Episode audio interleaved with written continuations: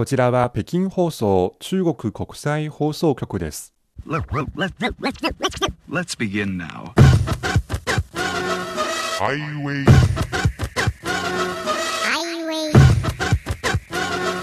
Highway 北京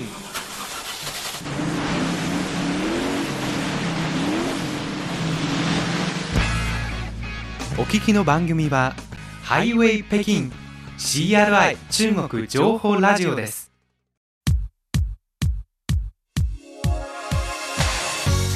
皆さんこんばんは。ハイウェイ北京中国情報ラジオ。火曜日ご案内の大正円です。こんばんは、西宝です。まあ北京は随分秋らしくなってきました、はい、えー皆さんのところはいかがでしょうか、はい。あということで秋ですが、うんいろんな話題がありますよね。はい、今日西宝さんが特に関心を持っているうん。トピックスは、はい、えーペットに関する話題ですね。はい。私たちの周りに犬とか猫を飼っている人、気づいたら意外と多いですね。うん意外ですかね。意外じゃないと思いますよ、はい、たくさんいます。はい、私の家の近くでも犬と一緒に散歩をしている人の姿もよく見かけますし、はい。そして同僚とか友達の中に猫を飼っている人も少なくありませんね。はいいつの間にかペットが増えてきたような気がします。これ夏休み夏のこの夏の話ですが私がその団地の中の空き地でですね、うん散歩した時にはい、ちょっとしたため池のような小さなですよ池がありまして、はい、なんとその池のほとりでですね、あの幼稚園の園児たちがはい、誰かが飼っているガチョウと遊んでいたんですよ。かなり大きくなっていて、どういうことってちょっと写真は撮りましたけれども、はい、誰かが絶対家で飼っているようなそういう鳥だったんですよ。なるほど。びっ。くりしました。いろんなペットがいるということですね。そうですね。ということで今日の番組前半はペットに関する話題のようですが。はい、旬な話題、衣食住に医療、教育、中国のペット産業拡大です。はい後半は芸術の秋スペシャルシリーズでお届けします。映画の秋交流の秋今日はシリーズ2回目、えー最近ちょっと話題になっている映画奈良でロケしました。再会の奈良についてご紹介したいと思います。ということで今日も最後までお楽しみいただければと思います。火曜ハイウェイです。ハイウェイ北京中国情報ラジオ。火曜日のご案内は私大正円と。西宝です。ここからは旬な話題。今日はペット産業ですね。はい、先週の番組では北京アマツバメという鳥についてご紹介しましたが、ペットじゃなく渡り鳥ですね。は はいい、そしてそれに続いて今週はえまた動物に関する話題。ペットですね。はい。中国ではペット産業が拡大しています。従来はペットが使う日用品や医療など衣食住だけですが、うん。今はダイエット、えー心理カウンセリング、お行動変容つまり、えーペットに望ましい行動を多くするようにさせること行動変容はい。それからお見合いえー、保険葬儀など、えーペットの一生の細かいところにまでサービスが提供されています。動物が主人公じゃなく 人間を対象にしているサービスと全く一緒のように感じますけれどもそうですね。それだけ中国のペットの規模数がはい本当に増えているということでしょうか、そうですね。えー例えばペットとされている犬と猫の数、えー中国では2020年時点の統計で都市部では1億匹を超えています。うーん1世帯あたりのペット飼育数は0.35匹。ほちなみに日本は0.33匹ですので、うん中国は日本を上回りましたね。う、うん、少なくとも同等レベルのものになりましたね。はい。ただこれ都市部だけですので、農村部の犬とか猫とかペットの数入っていないということですね。そうですねはい。それから最新の統計では中国では猫を飼っている人は犬を飼っている人より多いことも分かりました。その背景はやはり一人暮らしの増加、お。それがペットの増加につながっていると見られています。中国で一人暮らしをしている人の数1億2500万人を超えています。はい。寂しいのでペットを飼うというケースも多いかもしれません。いや、みんな勇気ありますね。一人だと絶対飼いたくないなと。二人でも飼いたくないんですけど。はい。そして若者を中心にやはり現代のペースの速い生活、はい。それから仕事などでたまったストレスを解消する手段の一つにペットを飼うことが選ばれています。なるほど。まあ、あの、コロナで巣ごもり経済の一つにペット経済というふうな報道記事を見たことがありますけれども、はいやっぱり人間が寂しくなると誰かそばにいてくれてほしいと、はいそういう気持ちがありますよね。うんだけど、みんながみんなで買う条件があるとは限らないので、はいもしかして直接買っていな買っていないという人もいるのですか、いますね。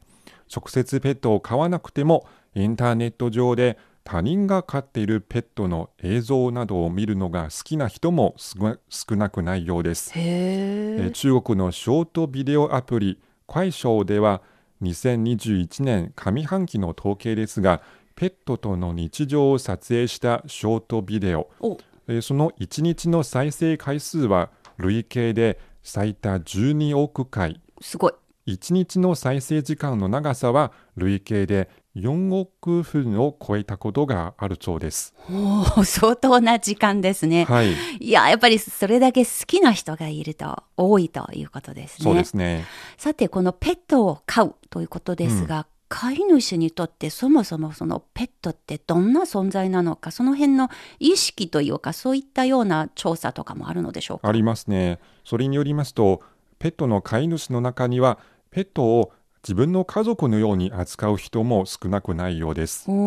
ある統計によりますと、中国の飼い主たちは、ペットを自分の子供とみなすのは20.7%、ほう、友達とみなすのは21.59%、ほつまり人間同士だと考えていますう。ね。ですね。はい、ですので、えーペットの衣食住、医療はもちろん、ペットの健康のためにというふうに思って、えーダイエットをさせたり、お教育を受けてもらったり、教育？はい、はいまた、ペットも寂しいだろうと思って、その交友関係を広げようと、へえーえ。ペット同士のパーティーを催したり、さらに婚活をやったりすることもあります。これ全く親心ですね。やってることは。はい教育って何？そもそも。例えば、えっと、中国南部広東省広州市にペット向けの学校が開かれています。うん。主に犬の行動変容を専門とする学校です。ああ、しつけですね。はい、例えば犬が怒りやすいとか、はい。いつも家具を噛んでしまうとか、うん。家のあちこちでうんこ、おしっこをしたりすること、それをそういった行為を正すために、えー勉強しているわけです。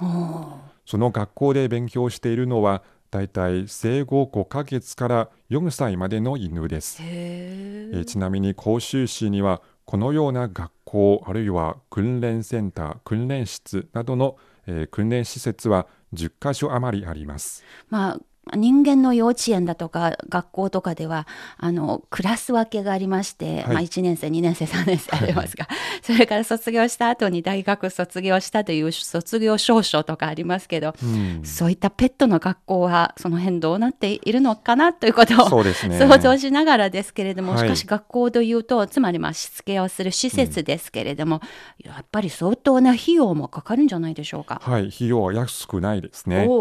さまざまな授業が設けられていますが、はい、だいたい、えー授業を受ける期間は1週間から1ヶ月。おそれに合わせて費用は3000元から1万2000元。ええ日本円にしたら、えー、だいたい6万円から24万円程度です。これ相当なお金ですね。はい、高い。いですね。はい、どういったようなことをやらせるんですか？はい、授業の内容は、えー飼い主について歩くことが一番の基本。うん、その上で、人に飛びつかないようにすること。お、それから決まった場所でうんこやおしっこをすることお。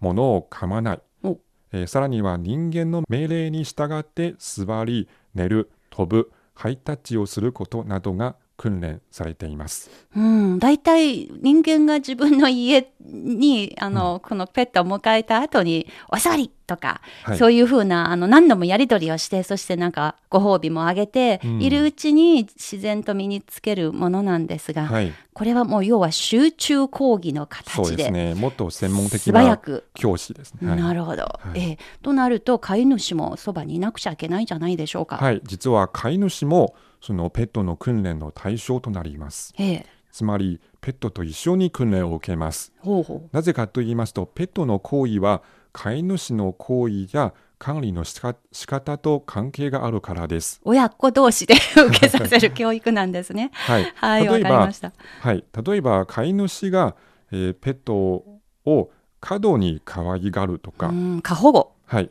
ペットが他人に良くない行動をしても許すなどの場合がありますね。なるほどこ。これはちょっと良くないですね。はい、ですので飼い主が変わらないとペットの行動が学校で直されても家に帰ったらしばらく経つと戻るかもしれません。あですので飼い主はペットと一緒に勉強します。あはい。あの、飼い主もペットも両方の意識変更が必要なわけですね。そうですね。なるほど。さて、このペット、どんどんどんどん人数というか数が増えてきているわけですけれども、どういったような傾向というか、その今後の課題だとか、その辺はいかがですか、ありますね。課題の一つに高齢化があります。もう人間社会と一緒ですね。ペットも高齢化ですね。中国のある大手ペット情報サイトの調査では、ええ2019年時点で中国の都市部の犬の年齢年齢は2歳から5歳、うん猫の年齢は2歳から6歳。が多いと。はい、ええ。ですので今年から、えー20 2022年から2026年までは、えーペットたちは8歳以上になるという高齢期に入ります。それに伴って肥満、結石、お皮膚病などの病気が多くなります。はい。そのためにペットに対しペットにとって身体検査は欠かせません。検診、はい。健康診断が必要と。へえ。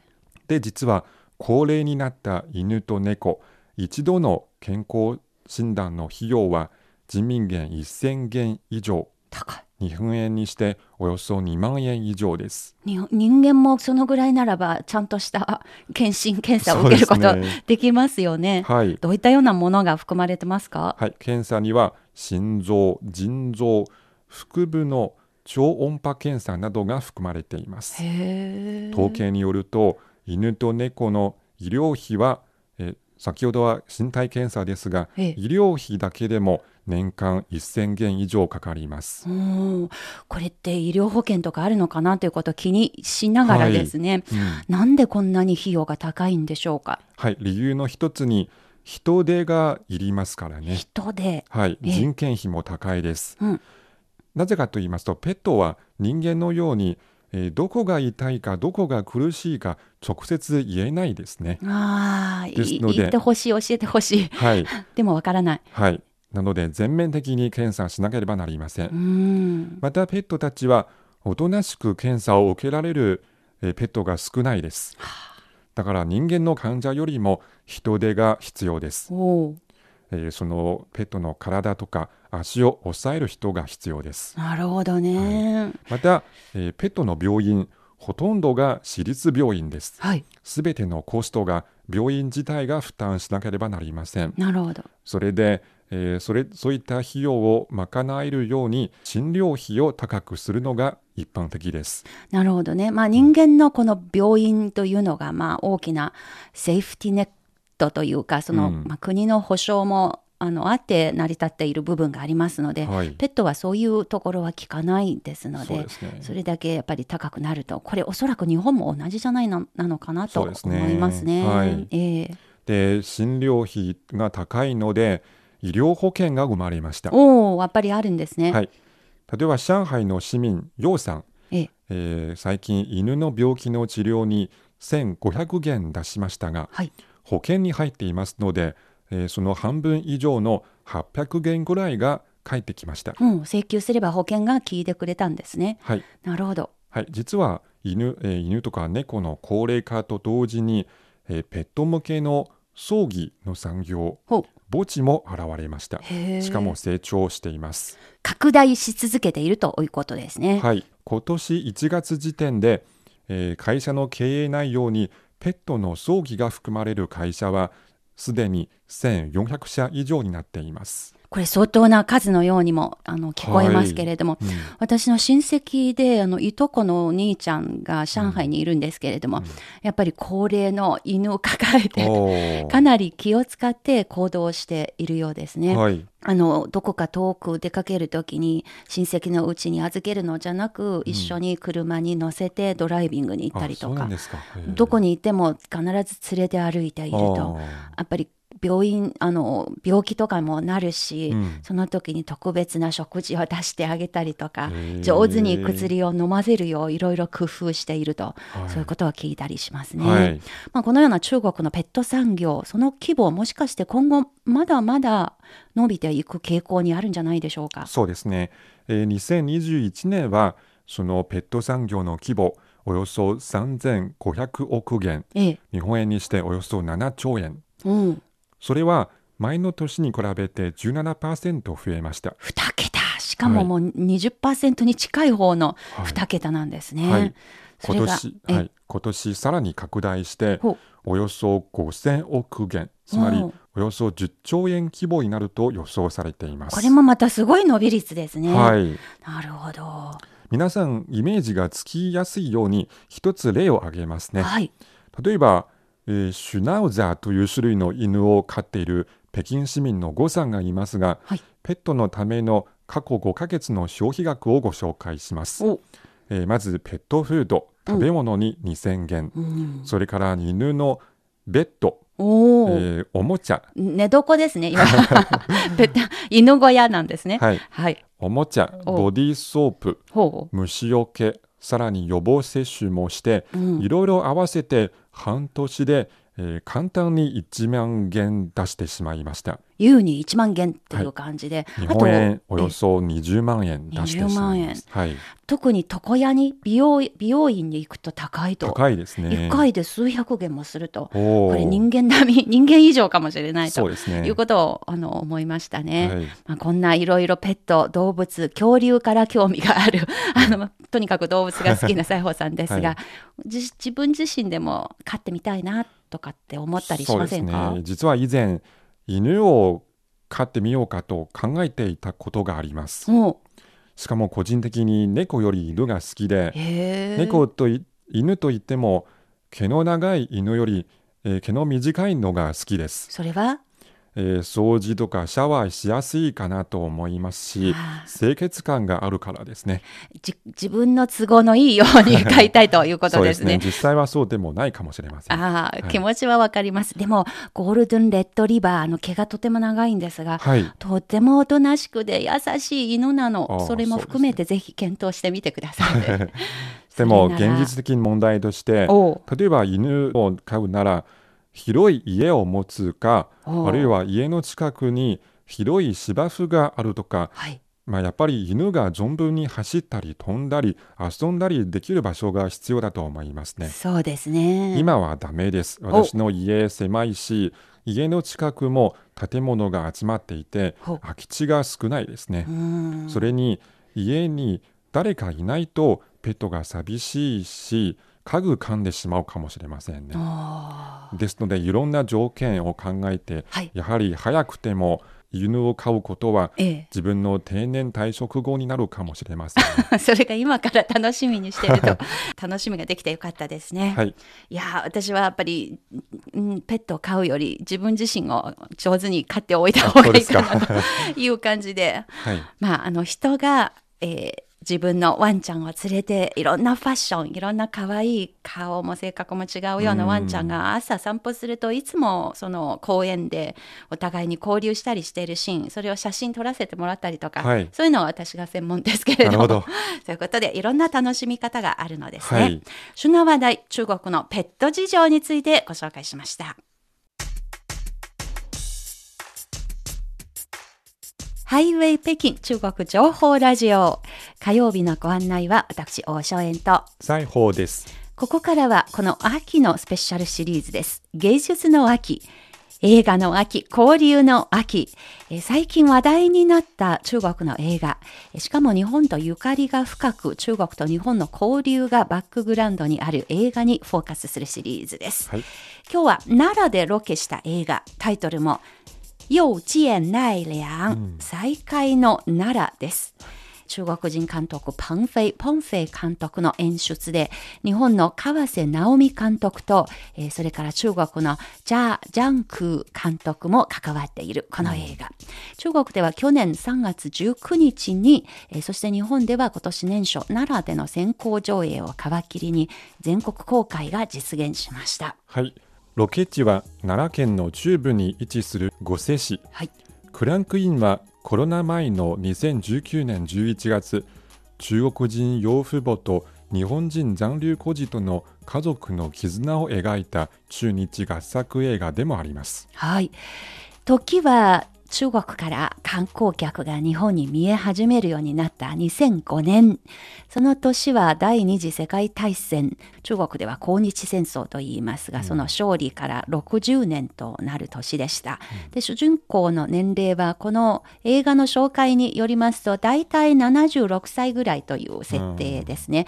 えーチンおばあちゃんが、えー主人公の一人です。はい、新おばあちゃんには実の娘と同じように大事に育て上げた日本人残留孤児の幼女麗華がいましたはい。1994年に麗華は生みの親を探すために日本へ帰国後2000年頃までずっと養母との間に手紙のやり取りをしていましたがその後はプツンと音沙汰がなくなってしまいました2005年陳おばあちゃんは行方を消した幼女麗華を探すために奈良に住む孫娘のような存在の小泽里美さんを頼って中国から奈良に来ましたはい。麗華探しを始めた2人にひょんなことから知り合った吉沢さんという元警察官が加わり3人による麗華探しの旅が始まりますはい。ちなみに日本版ポスターには異国を歩く娘の本当の名前を探す旅というキャッチフレーズが添えられています。はい。この小泽、まあ、清水里美さんという日本名ですが、えー残留孤児の2世の方なんですね。まあ、この映画のあの詳しいことを後で時間があればもう少し紹介してまいりますが、まず作品が誕生した背景についてご紹介しましょう。はい。えー実はこの映画は奈良国際映画祭が企画する今と未来奈良と世界をつなぐ映画制作プロジェクトナラティブ2020から生まれた作品です。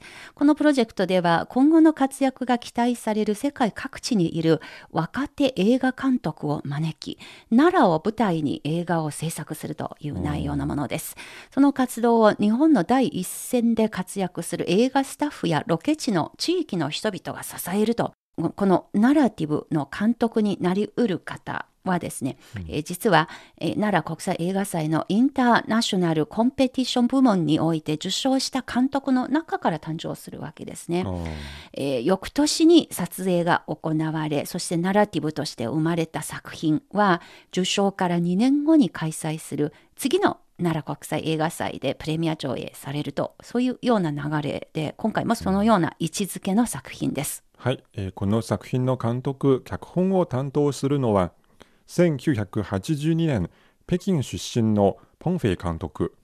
彼が雲南省の留守児童と呼ばれている、えー両親が出稼ぎでふるさとを離れた子供たちを描いた作品、ライスフラワーの香りが2018年に開催された奈良国際映画祭で観客賞を受賞しています。はい、また、エグゼクティブプロデューサーは、アン、朝が来るを手掛け、奈良国際映画祭のエグゼクティブディレクターでもある奈良出身の川瀬直美と、中国の第6世代の映画監督の代表の一人、ジャー・ジャンクが務めています。はい、音楽は、座頭市やアウトレイジ最終章など、北野武作品で映画音楽を手がけてきたミュージシャンの鈴木圭一が担当しました。はい。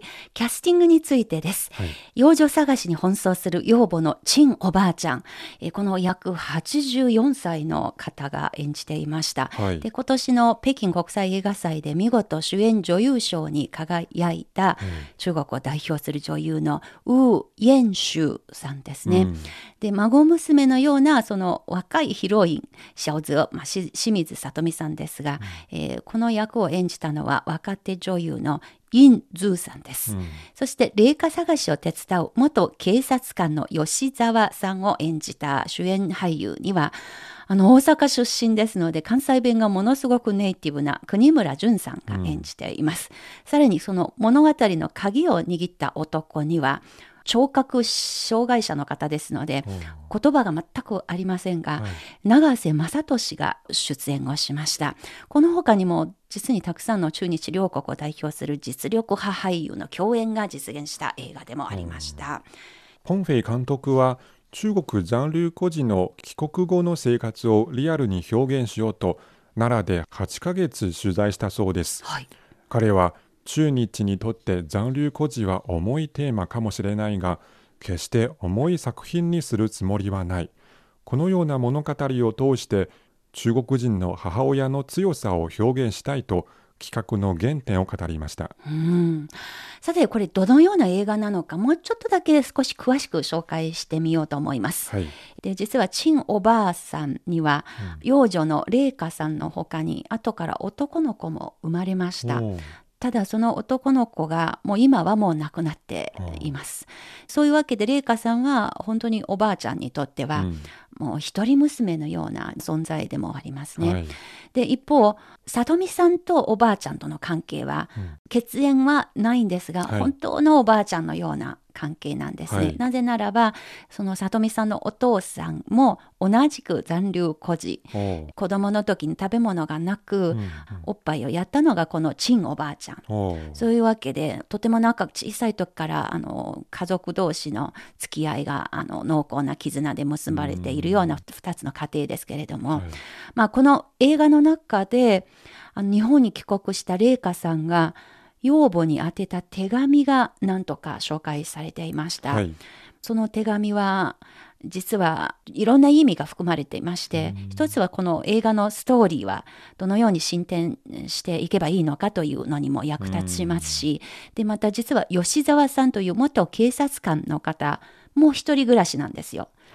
で奥様に先立たれているようでで娘さんが遠いところに行って暮らしているかもう亡くなっているかというような設定でで毎日朝起きて必ず自分の郵便箱の中に手を突っ込んで今日手紙届いてるかどうかをチェックするわけですね。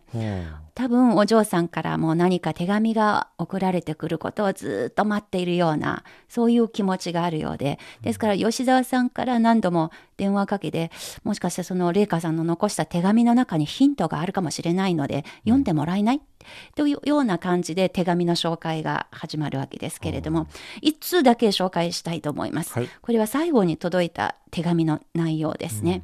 あの、ちょっと読ませてもらいますね。親愛なるお母さん。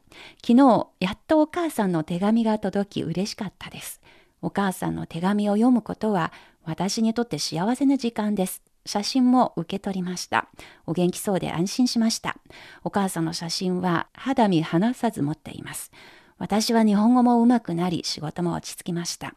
辛い時はいつもお母さんが私に勇気を出して進みなさいと言ってくれたのを思い出します。私ももう若くないです。努力して働きます。何日か前に訪日団の中国人の友人から国内が今とても発展していると聞いてとても嬉しかったです。お母さんが楽しく幸せでありますように時間があれば必ずお母さんに会いに行きます。娘の麗華より2000年7月2日となっているわけですよ。はいどうですか？この手紙を聞いてて感じたことは。そうですね日本に帰国してから、まあ、1994年のことですが麗華さんは2000年頃まで、まあ、お母さんのことをずっと気にかけていながらもやはり中国に帰省したことはないようなあのその内容でしたね。そうですね。いろいろどうやら辛いこともあったようですが、詳しくは書いていないんですね。で、その手紙が最後になって、あれから5年ぐらい経っても一切連絡が来なくなりました。はい。一体その娘の身に何が起きたのか、チンおばあちゃんがとっても心配で、うんだから会いに行くと、探しに行くということで日本にやってきたわけですが、はいまあそういうわけで、吉沢さんという元警察官が、はい。里美さんが昔アルバイトしてた飲食店の常連だったわけですね。それで知り合いましたが、うん。そういうわけで吉沢さんがあの元警察仲間に頼んで調べてもらうことになりました。うん。ここからもうあまり紹介するとネタバレになってしまいますので、そうすね。ちょっとだけ紹介します。はい。これは実は3人があの探して、運転して探しに行って、何もあ結果が得られなかった帰りの車の中で、元警察仲間から結果を知らせてくれた電話がかかりました。うんで、その電話は、さとみさんが日本語がわかるので、聞いてもう泣いて泣いて仕方がありませんでしたが、で、チンおばあちゃんがあの後部座席で寝てしまったので何も知らなかったわけですね。はいさて、電話で教えてくれたこと、ちょっとだけネタバレですが。そうですね。はい。あの詳しくは紹介しませんが、ええ、えー熱心な弁護士の手伝いもあって日本国籍は無事取得して、えーそして日本名に養母の名前に入った文字を一文字借りていました、あきこさんになっていました。はい、しかしとても悲しい結果でした。ということで、ずっとおばあちゃんが、きっとどこかに麗華さんがまだ元気で暮らして、何か事情があって連絡できないような状況と、はい。希望は抱いていました。うん。で、そういうおばあちゃんに、さとみさんどう切り出せばいいのか、すごく悩みながら、帰宅して遅いので、そのまま寝ました。しかし、やっぱり寝ながら思い出したことがあって、やっぱり泣いて泣いて、おばあちゃんがずっと行った先々でカメラを出して写真をたくさん撮りましたけれども、それはフィルムを使うカメラだったんですね。だけどその日もうこのフィルムずっと使い終わらないなとももしかして終わったかもしれないのでちょっとじゃあ次入れ替えようかという時に初めて実はフィルムは何も入っていないと。なので1枚も写真も撮れなかったということだったんです。でその日の夜寝つかずに麗華おばちゃんのことを思い出して泣き止まなかった里美さんとうとうおばあちゃんが気づいてしまったんですね。はいなんでどうして泣いたの？と聞いてきました。うんでその時に里美さんはおばあちゃんは日本で何の記念も残せなかったものをだからカメラのことを思い出して、だから私が悲しくて泣いたのよというふうに答えたんですね。はいそこでおばあちゃんからこのようなセリフが返ってきました。はいなんとバカなこと。思い出はすべて私の頭の中にちゃんとしまってあるから、泣くことはない。寝よう。というセリフでしたね。はいいろんな意味合いが込められているセリフですね。うん、もうその時は麗華おばちゃんのことが、まあ、どのようなことになっているのかも結果が分かったのでしかしおばあちゃん自身はまだ分かっていないんですよ。まあ、娘さんとの親子としての絆にも当てはまることかなと見ている私たちがわかるからやっぱりちょっと悲しみがこみ上げてきたセリフでもありますね。はいまあ実はこの映画は何もこういう重たいシーンばっかりではないのです。うん他にも印象に残ったシーンがたくさんあります。で、この映画の中で身振り手振りあるいは筆談しかないような長い時間全くセリフがないシーンが、シーンとしているシーンが結構随分ありましたが、えーちょっとですね、まず、あの、ちょっと爆笑したシーンを紹介したいと思います。はいえー肉屋さんが肉を買いに行った時のやり取りですね。言葉がわからないのでおばあちゃん羊の肉を買いたくて肉屋に行きました。でそこで店長とのやり取りです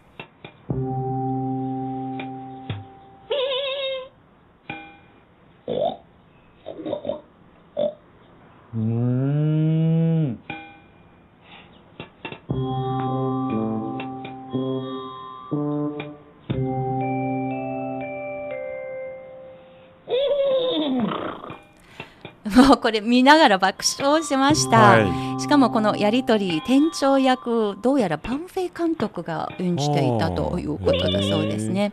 えそして次です。セリフ全くありません。うんでも心にチーンときました。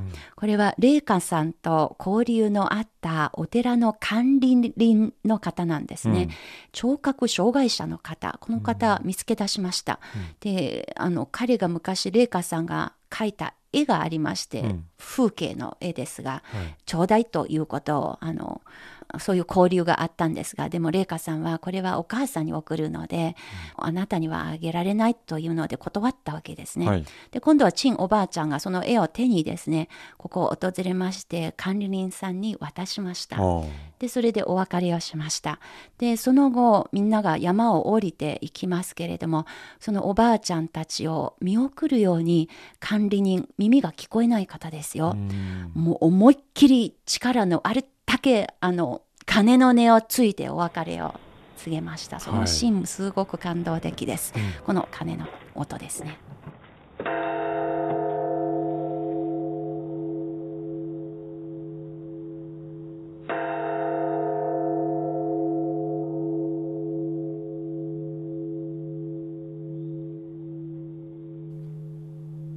もう本当にたくさんの人がこのシーンを見て泣いてしまいましたね。はい、まあということでしたけれども、そうですね、はい今日は結構ネタをばらしてしまいましたね。ごめんなさい。これ以上紹介しない方が良さそうです。そうですね。これだと映画を見る甲斐がなくなるかもしれない。ね決してそんなことはありませんので、はいおすすめです。うんあの本当にあの養父母と全残留孤児そして中国から日本に帰国した後彼らの生活が終わったわけではないのでやはりあのそうですね一度は見てみる価値のあるものだと私は思います。はい。映画の秋、交流の秋、シリーズ2回目は中日合作映画再開の奈良でした。皆さんももしこの映画をご覧になっていただいた方がいらっしゃれば、ぜひご感想をお聞かせください。